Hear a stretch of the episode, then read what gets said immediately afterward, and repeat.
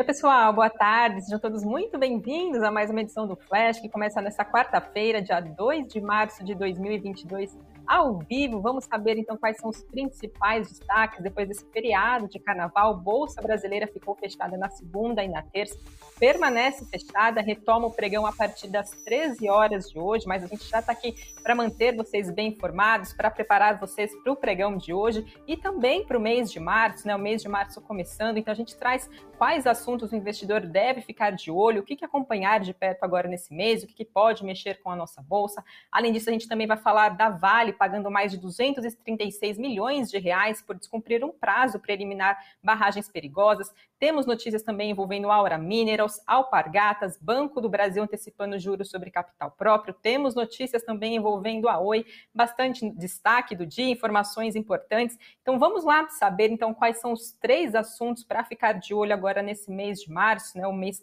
começando. Claro, a gente não pode deixar de falar da Rússia e da Ucrânia, né? A guerra envolvendo então os dois países. Por lá, o que a gente teve de mais recente, de mais novidade, a Rússia afirmou que tomou a cidade de Kherson, que fica no sul do país, tem mais de 250 mil habitantes. Por lá também a gente teve bombardeios na Rússia, atingindo o ATV, deixando mais até o rede TV do país, deixando é, mais de cinco mortos lá em Kiev. Além disso, mais de 21 pessoas morreram e mais de 120 ficaram feridas depois de um bombardeio na cidade de Kharkiv, que fica no leste da Ucrânia. Com isso, né, depois desse ataque, dessa invasão da Rússia na Ucrânia, ganhando força, né, se espalhando por lá as tropas russas na Ucrânia, diversas sanções estão sendo impostas para a Rússia. Na segunda-feira, o Banco Central Russo chegou a afirmar que a taxa de juros por lá foi elevada de 9,5% ao ano para 20% ao ano, dizendo que as condições externas para a economia russa mudaram de forma drástica. Hoje, a União Europeia divulgou no Diário Oficial que escolheu sete bancos russos do sistema de comunicação comunicação interbancária chamado SWIFT,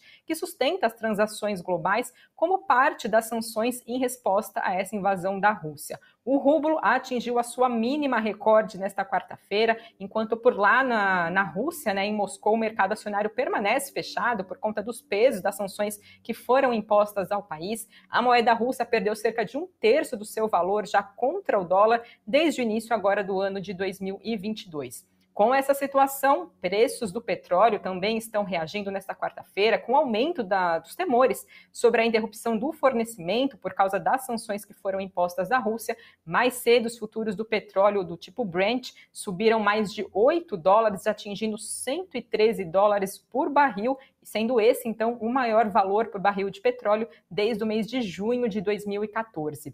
Também o que temos de novidades é que os 31 Estados membros do Conselho da Agência Internacional de Energia, a AIE, concordaram com a liberação de 60 milhões de barris de petróleo das suas reservas emergenciais ao mercado, como uma, uma forma, então, de aliviar e também de evitar a falta de suprimento, como forma, então, dessa invasão da Rússia na Ucrânia. Além disso, também o que a gente tem de novidade envolvendo os dois países é que está prevista agora para essa quarta-feira, segundo a agência de notícias TASS da Rússia, uma rodada de negociações entre os dois países, já que na segunda-feira né, teve uma tentativa de conversa, teve uma primeira rodada de negociações, mas que não trouxe resultados. Falando agora um pouquinho do exterior nos Estados Unidos, né, fora então do, da tensão entre Rússia e Ucrânia, Joe Biden, presidente dos Estados Unidos, fez um pronunciamento que ele sempre faz ao Estado da União, que acontece uma vez por ano lá no Congresso dos Estados Unidos, e ele acabou endurecendo seu discurso contra o presidente russo e anunciou mais sanções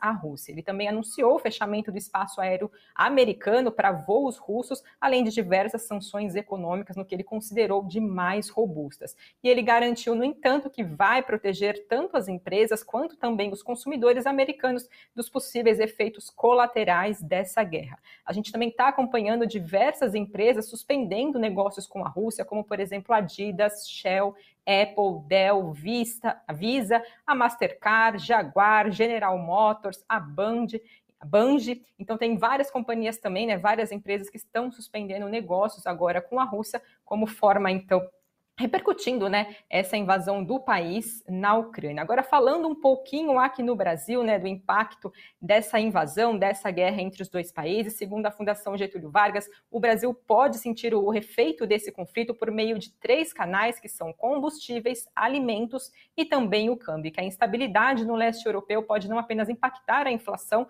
como também resultar em aumentos adicionais de juros aqui no país também comprometer o crescimento econômico brasileiro. Segundo a Fundação Getúlio Vargas, no Brasil os impactos poderão ser ainda mais intensos por causa também uma dessas razões é a exposição maior do país aos fluxos financeiros globais do que o restante da América Latina, por exemplo, com o dólar subindo e a bolsa caindo mais do que a média então dos países do continente. Economistas apontam ainda que para a economia brasileira o efeito dessa guerra sobre a inflação pode ser de uma disparada, né? Pode ser impactado, claro, também pela disparada do petróleo, potencializada pela alta do câmbio e que deve subir ainda mais os preços dos combustíveis aqui no país. E isso pode acabar tendo então reflexo na decisão do Copom, né? Na nossa política monetária, então sobre o rumo da nossa taxa básica de juros. Lembrando que a inflação aqui no país, né, segue na atenção, claro, do Banco Central, todo mundo de olho, pesando no bolso do brasileiro. Recentemente a gente teve a divulgação do IPCA 15, né, o índice de preços ao consumidor amplo 15, que é considerado uma prévia da nossa inflação do mês de fevereiro e também veio acima das expectativas.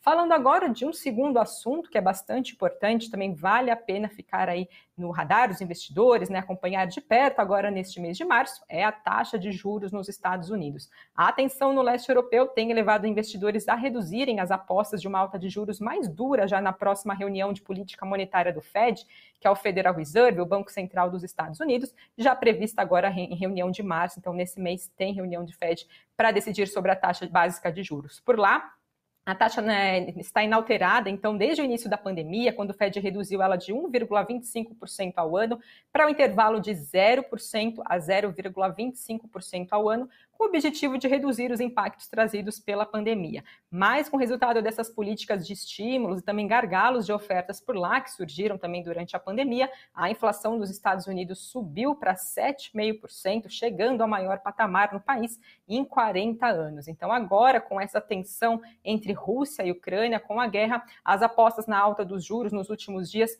estão mais concentradas em 0,25 pontos percentuais para março e anteriormente o mercado já acreditava que o Fed poderia subir a taxa a 0,50 pontos percentuais, mas com a incerteza sobre o rumo do conflito na Ucrânia, a expectativa mudou. Lembrando que o país sempre leva em consideração como que está a inflação, como está o mercado de trabalho por lá, e nessa sexta-feira sai o payroll, então o relatório de trabalho dos Estados Unidos, também é um número bastante importante a acompanhar de perto. Hoje está previsto um discurso, um discurso de Jeremy Powell, presidente do Fed, né, o Federal Reserve, e a expectativa é que ele fale então nessa quarta-feira que as implicações do ataque russo à Ucrânia para a economia dos Estados Unidos são altamente incertas e que, na visão dele, a gestão apropriada de política monetária demanda um reconhecimento de que, no momento atual, a economia evolui de forma inesperada. E por fim, o terceiro assunto que vale ficar de acompanhar de perto também agora nesse mês de março é o PIB brasileiro. Nesta sexta-feira, a gente vai ter a divulgação do produto interno bruto do país referente ao quarto trimestre, também ao ano de 2021 como um todo. Então, vamos ver se o dado vai confirmar se a economia brasileira acabou perdendo fôlego da recuperação da pandemia ou se conseguiu né, manter o seu ritmo. No terceiro trimestre, o PIB do país acabou frustrando as expectativas, com uma queda de 0,1% em relação aos três meses anteriores, e foi o segundo resultado negativo consecutivo do PIB, colocando o país, então, num cenário que é chamado de recessão técnica, quando a gente tem dois trimestres consecutivos né, do PIB negativo. Recentemente, a gente teve a divulgação do Índice de Atividade Econômica do Banco Central, o IBCBR, que é uma prévia do PIB, e registrou alta de 4,5% no ano de 2021. Então, são esses os três principais assuntos, né? Claro, a gente deve acompanhar nesse mês, desdobramento da guerra, claro, todo dia a gente tem novidades sobre isso, vamos ver a extensão dela, os possíveis impactos, né? Novos impactos para a Rússia e outros países do mundo também. E, claro, sigam ligados aqui na programação do Invest News para seguirem bem informados. E agora passo para falar um pouquinho do nosso cenário corporativo, né, um cenário um pouco mais fraco de notícias envolvendo as empresas. Claro que a guerra está tomando destaque no noticiário, obviamente, mas temos notícias envolvendo a Vale, que ela assinou na sexta-feira um termo de compromisso com autoridades e se comprometeu a pagar 236 milhões e 700 mil reais depois de ter descumprido um prazo legal que acabou vencendo na última sexta-feira para ela fazer a eliminação das barragens mais perigosas que a companhia tem em Minas Gerais. Esse total vai ser destinado para fins de custeios de projetos que são voltados para a preservação ambiental, ao aprimoramento também da atuação pública relacionada à segurança das barragens de rejeito de mineração. Além disso, a empresa também se comprometeu com uma série de obrigações para descaracterização de todas as suas barragens de maior risco. A Vale confirmou a assinatura desse termo, né, desse acordo, e também reiterou os compromissos com a eliminação dessas barragens no maior prazo, no menor prazo possível que a empresa conseguir, tendo como prioridade absoluta tanto a segurança das pessoas quanto também o cuidado com o meio ambiente. E falo agora de uma notícia do exterior, podendo impactar Aura Minerals. Honduras anunciou a proibição da mineração a céu aberto em todo o território, de acordo com o Ministério de Minas, Energia e Recursos Naturais do país. As áreas afetadas pela mineração são de alto valor ecológico e essas regiões precisam ser preservadas. A empresa canadense de mineração de ouro, Aura Minerals, tem atividade em Honduras justamente na parte de mineração a céu aberto. Segundo o analista Murilo Breder, da No Invest, ele apontou que essa notícia é claramente ruim para a companhia, pois um terço da operação da empresa vem dessa mina em Honduras, mas que o comunicado do governo não foi muito claro no sentido de o que, que vai ser vetado, se são novas ou todo e qualquer projeto atual lá no país. Ele também lembrou que de 300 empresas com algum tipo de mineração, a Aura Minerals é a maior delas, mas não se sabe ainda por quanto tempo isso vai demorar e que a Aura Minerals também vai recorrer. Ele também apontou que outro ponto importante é que já teve protestos no país, que é considerado um governo fraco, que não tem muita união no Congresso, não tem maioria e que é um projeto que tem que passar pelo Congresso lá então de Honduras. Ele apontou também que os papéis devem reagir negativamente a essa notícia, porque é uma notícia ruim, ainda que o projeto não vá pela frente, a percepção de risco aumentou, já que o governo ainda está inclinado para isso, né? Ou então pode ter sido o que ele chamou, né, do que é considerado um chamado balão de ensaio do governo, de soltar esse projeto, testar as possíveis reações de mercado e depois então fazer os ajustes possíveis e que isso então essa notícia é uma situação que ainda não está muito clara para a companhia, também vamos acompanhar. E agora falando de Alpargatas, ela comunicou na sexta-feira a venda da totalidade, que a venda da totalidade da sua participação na Osklin, que é equivalente a 60% do capital social, para DAS Nordeste Calçados e Artigos Esportivos foi aprovada sem nenhuma restrição pela Superintendência Geral do CAD. A decisão definitiva deve ser conhecida agora em 15 dias depois dessa medida, que é o período então que pode acontecer recursos pelo Tribunal do CAD. A Alpargatas afirmou que até o fechamento dessa operação também está sujeito ainda a cumprimento de outras condições que são precedentes desse negócio. o valor, segundo o comunicado que foi divulgado em novembro, em janeiro, em, perdão, com o último comunicado que foi divulgado pela empresa, o valor do negócio é de 400 milhões de reais.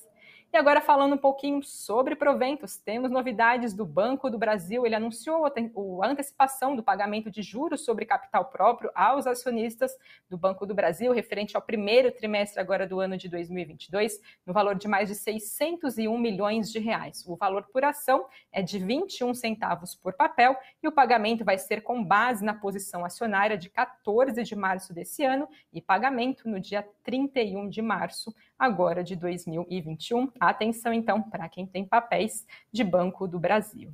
E agora, por fim, para finalizar nossas notícias do cenário corporativo, temos também é, novidade, né, notícia envolvendo a Oi. Ela informou que a B3 autorizou a Oi a operar as suas ações na casa dos centavos, ou seja, abaixo de um real por mais tempo. Na última sexta-feira, o papel OIBR3 fechou a 80 centavos, enquanto o OIBR4 fechou a última sessão a R$ 1,34. A companhia chegou a pedir uma reconsideração para a Bolsa Brasileira para determinação do enquadramento da cotação das ações da companhia em valor igual ou superior a um real até o dia 19 de julho de 2022 ou até a data da primeira Assembleia Geral da companhia, que vai ser convocado, que aconteceu vencer primeiro. Então, com esse pedido que foi aceito pela Bolsa, a Oi informou que fica sem efeito da determinação, então, anterior. Com isso, somente então a partir do dia 31 de março vai ser iniciado um novo período para uma eventual operação, apuração, perdão, de 30 pregões ininterruptos com a cotação das ações da companhia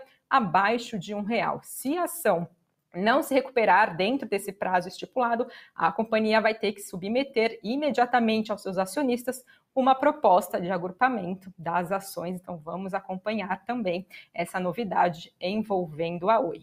E agora passo para falar quais são os destaques do Invest News desta quarta-feira. O tema do cafeína são as vendas de artigo de luxo que, na contramão da crise, cresceram na pandemia. Foi durante a pandemia que as vendas de artigos de luxo tiveram um boom, cresceram bastante. A espera por aeronaves não comercial chegou a 20 meses de espera, né? A fila aí pela demanda. A Porsche também bateu recorde de vendas no Brasil em 2020 e também em 2021. O setor imobiliário de luxo e super luxo também registrou forte crescimento de 80%.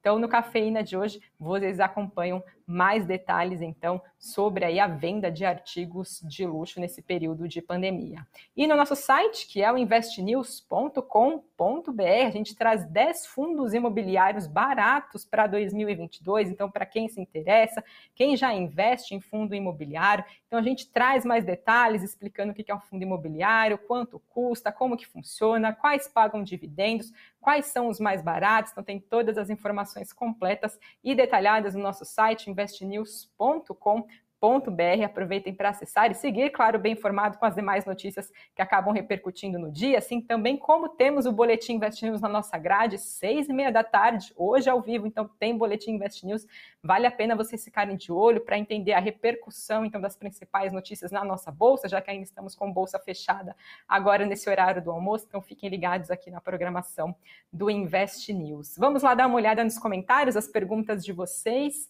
Israel está perguntando, Israel Garcia, que horas vai abrir a bolsa? A bolsa hoje retoma o pregão a partir da uma hora da tarde, então logo mais, daqui a 14 minutinhos, o pregão brasileiro então está de volta depois do feriado, agora do carnaval, né?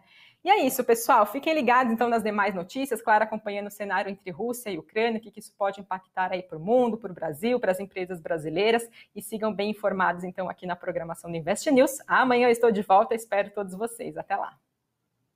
you